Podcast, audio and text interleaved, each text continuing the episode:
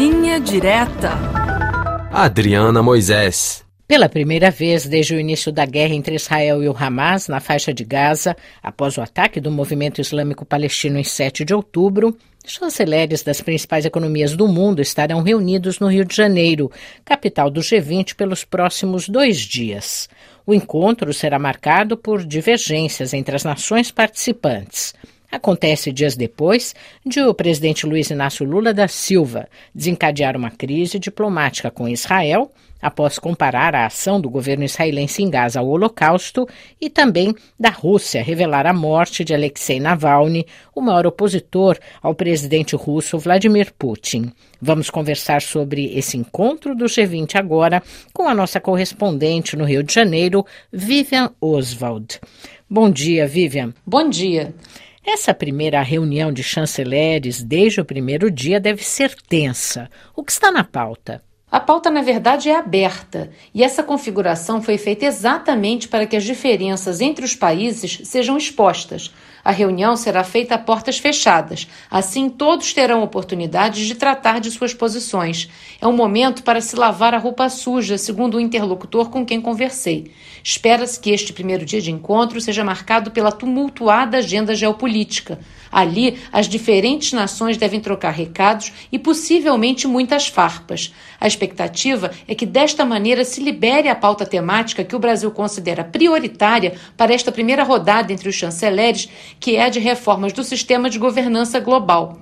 Esse é um dos três pilares da presidência brasileira, junto com o combate à fome e às desigualdades e a mudança do clima. Está prevista a divulgação de algum documento, Vivian? Para este segundo encontro, o Brasil preparou uma agenda clara, um documento com seis páginas de subsídios para as discussões.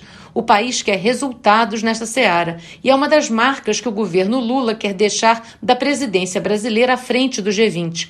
Como não há previsão de uma declaração conjunta ao final dos dois dias de reuniões, a ideia é que se discuta o que tem que ser discutido e deixe a poeira sobre as questões mais espinhosas baixar até novembro. Ali sim, após o encontro dos chefes de Estado e de governo desses países, deve ser emitido comunicado com as posições de consenso do grupo. A cúpula presidencial também acontecerá no Rio de Janeiro, quando o Brasil passará a presidência do G20 para a África do Sul. Ou seja, não haverá um comunicado desta vez aí no Rio de Janeiro.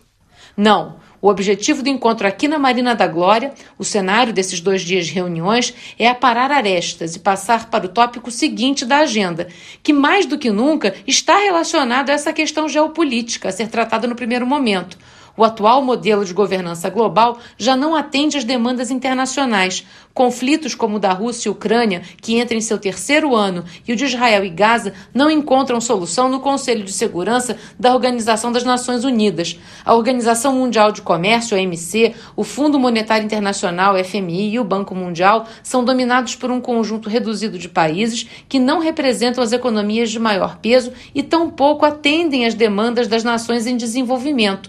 Tudo isso será tratado nesse segundo dia de reunião, ou seja, o primeiro dia será o maior exemplo para todos de que as instituições, como estão, já não funcionam para responder às questões globais. É nisso que aposta o governo brasileiro. Vivian, a crise diplomática provocada pelo presidente Lula com Israel pôs lenha na fogueira nas vésperas dessa reunião.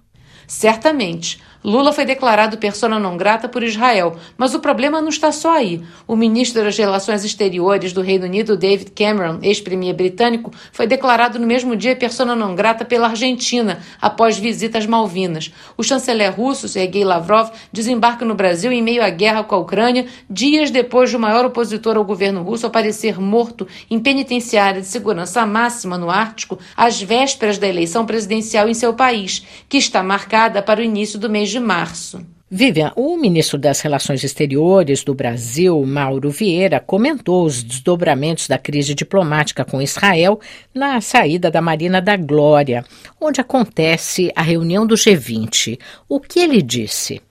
Sim, ele foi duro nas palavras. Disse que as manifestações do titular da chancelaria do governo Benjamin Netanyahu são inaceitáveis na forma e mentirosas no conteúdo.